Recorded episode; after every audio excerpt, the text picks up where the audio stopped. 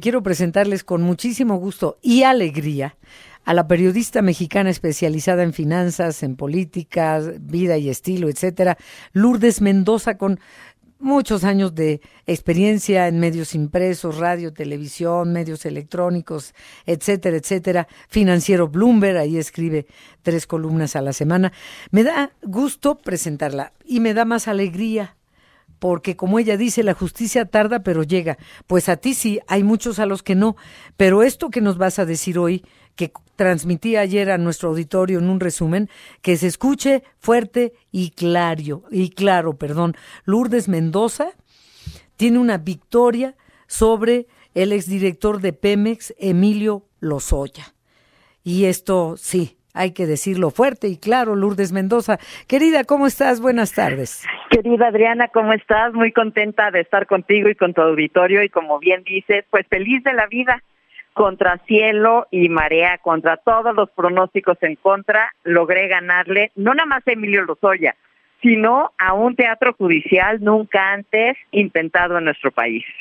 Sí, eh, bueno, te recordamos, eh, te, te, conocemos, pero te recordamos eh, cuando primero él denunció que cómo criticabas tú en tu columna su trabajo en Pemex y las denuncias que surgieron cuando habías recibido de regalo una super bolsa carísima y bueno, eh, después vino lo del restaurante eh, que alguien te avisó que se encontraba él en un restaurante de lujo y te le plantaste enfrente. A ver, haznos un breve recuento de eso y cuál es la buena noticia que surgió ayer en relación a tu caso, Lourdes. Mira, el 19 de agosto del 2020 se filtra esta famosa denuncia en donde Emilio Lozoya eh, pues se dedica a inventar una serie de historias, nos involucra a 17 personajes, 16 son hombres, todos exfuncionarios públicos, menos yo. Todos hombres, todos acusados por miles de millones de pesos, la única mujer era yo, la única periodista era yo y la única discriminada a la que se vendía o, la, la, que se vendió o a la que solo necesitabas comprarla con una bolsa era yo. Ese día, 19 de agosto del 2020, salí a decir, me está difamando, lo voy a demandar y voy a llegar a las últimas consecuencias y metí la demanda. Y eh, un año después, nueve de, más o menos 9 de agosto, 9 de octubre del 2021, me avisa el ex este, secretario del Trabajo, ¿te acuerdas con Calderón? Eh, Javier Lozano. Lozano. Que, que Emilio Lozoya estaba echando unos tacos de pato en el Junán y yo no lo podía creer. Y no lo podíamos creer porque de hecho no sabíamos si realmente Emilio Lozoya estaba en México o no ¿Y qué había pasado con él? ¿Te acuerdas que no lo traen extraditado, sino que él acepta venir a México a colaborar con la Fiscalía y con el gobierno de la 4T? Y, se lo llevan a un hospital de lujo que porque traía gastritis y luego a su casa. Pobrecito. Estaba anímica, ah, te traía anemia y entonces, ¿te acuerdas que cuando lo traen a México, a la prensa nos mandan al reclusorio norte y a él lo vuelan en helicóptero de la Policía Federal al Hospital Ángeles del Pedregal. Para engañar a la prensa. Exactamente. Y de ahí ya nadie lo ve.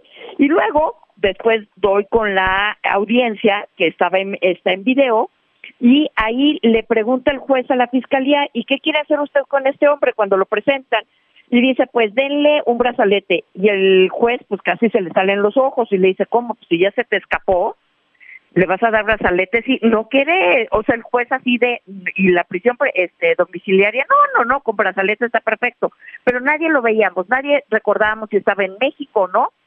Y lo que sucede ese día que voy y le tomo esa foto, ese 9 de octubre del 2021, es que hago evidente que hay un pacto de impunidad entre la Fiscalía y Emilio Lozoya.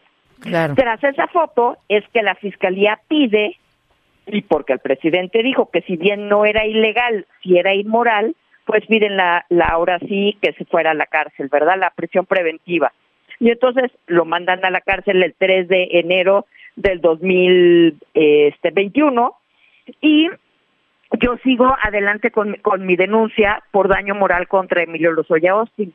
Y después de tres años, ocho meses, el viernes me avisó mi abogada, Jovita Coello Suárez, que finalmente habíamos ganado tres instancias, tres años, ocho meses, y dicen que la justicia debe ser pronta y expedita, pero Adriana, créeme que ayer me supo a miel. Bueno, desde el viernes me supo a miel.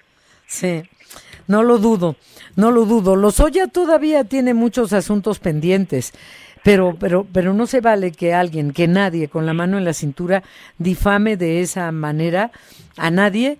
Y en este caso a un personaje público como tú, como periodista, con tanto que, mm, que se agrede al trabajo periodista y a los periodistas y te quedaras cruzada de brazos, ya ni nos hubiéramos acordado, pero, pero esta lucha es un ejemplo muy claro de que, de que hay que seguirle porque si no se nos suben a la coronilla, ¿no? Así es, y bien lo dices tú. A ver, creo que hay dos cosas importantes. Una, si queremos que el país cambie, nosotros tenemos que cambiar. No podemos eh, que creer que las cosas van a ser de diferente manera si nosotros seguimos actuando de la misma forma. Si bien, y repito, eh, logré demostrar que Emilio Lozoya me había difamado, que nunca me dieron ninguna bolsa y que yo no era una periodista corrupta. Sin embargo, si me hubieran dado esa bolsa, yo no incurría en un delito porque yo soy periodista, no soy funcionaria pública. Hubiera sido una corrupta, pero no, no hubiera caído en un delito. Y la gente te decía, ya déjalo, ya está en la cárcel, ¿cómo ya déjalo? Yo no soy la corrupta de nadie, yo no voy a pagar hasta que tenga mi papelito que diga que tu soy nombre, Y tu nombre, y tu apellido y tu, tu, tu trayectoria periodística manchada por una infamia. Exacto. Y en la mañanera tres veces el señor presidente se refirió a mí como la anécdota de la denuncia. Ya ven, ahí está la anécdota. eres una anécdota. Sí, la ah, periodista está. Que fíjese que pedía bolsas a cambio de escribir bien. No, pues no. No, no, no podías permitirlo. Ahora viene, viene, pues un costo para para los Oya, costo económico. ¿Qué va a tener que pagar? El juez determinó que me tenía que dar eh, 500 mil pesos para indemnizarme por el daño moral y tiene que pagarle costas y gastos a mis abogados por todas las instancias y todo el trabajo que hicieron. Tiene cinco días y yo desde el día uno, Adriana, dije que yo no estaba haciendo esto por dinero, que yo lo estaba haciendo, como bien dices, por limpiar mi nombre. Y entonces ese dinero va para la estancia infantil de la hoy Fiscalía General de la Fiscalía, perdón, de la Ciudad de México, que es donde adopté a mi hija. Entonces, pues en cuanto al señor Lozoya tenga bien, ¿verdad? Este darme el, la indemnización que me toca, pues haré lo propio para entregarla a la estancia infantil.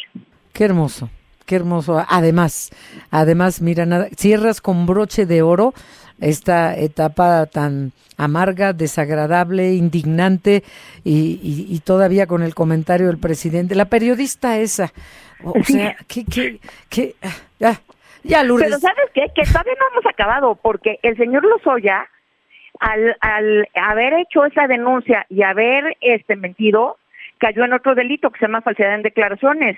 La Fiscalía General de la República el 3 de enero del 2022 lo acusó a él y a su familia de ser los únicos beneficiarios del cochupo de Odebrecht. Así que él cayó o incurrió en otro delito que se llama falsedad en declaraciones y también ya le puse otra denuncia. En cuanto la fiscalía hizo lo propio, yo presenté la denuncia, pero está ahí parada en la fiscalía, porque ya ves que en la fiscalía aquí de la Ciudad de México todo es rapidísimo. bueno, sí, algunas cosas como, como títulos de leyes. Eso sí, la, la, justicia, esa es, esa es para, para esperar, ¿verdad? Pero este, ahí vamos, pero sí, la verdad es que otra de las cosas importantes de, decir de este triunfo, que no nada más es mío, es un triunfo del país en, en, en, en qué me lo vas a decir, en que seguimos viviendo democracia y en que hay una división de poderes.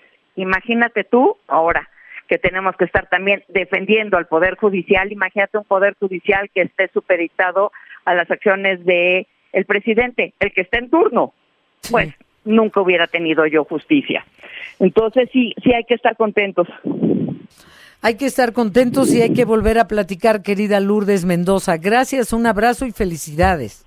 Mil gracias, querida Adriana, y muy buenas tardes a todo tu auditorio. Mm, igualmente, gracias.